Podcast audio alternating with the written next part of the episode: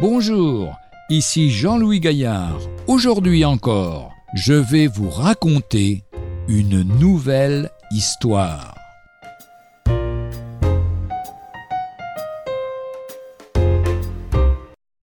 Astronome mais déserteur.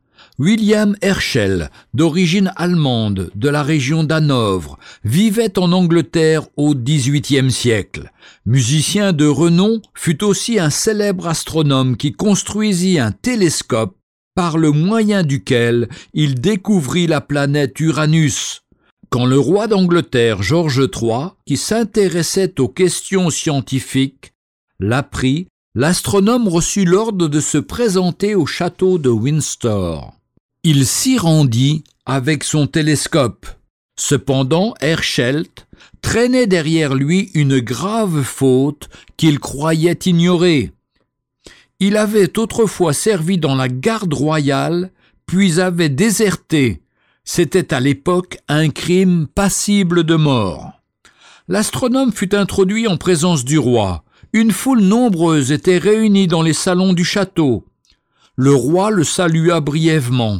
Monsieur, avant que nous ne parlions d'astronomie, nous avons une petite affaire à liquider. Et il tendit à Herschel une lettre cachetée du sceau royal. À son extrême stupéfaction, le savant y trouva écrite de la main du roi une déclaration par laquelle il recevait plein pardon pour la faute qu'il avait commise. Aux yeux de la loi, il n'était plus coupable.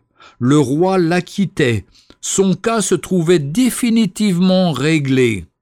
Les hommes portent le fardeau de leurs péchés. Au point de vue de la loi divine, ils sont condamnés, mais le Fils de Dieu en a subi le châtiment, et Dieu acquitte entièrement celui qui le croit simplement. Retrouvez un jour une histoire sur www.365histoire.com.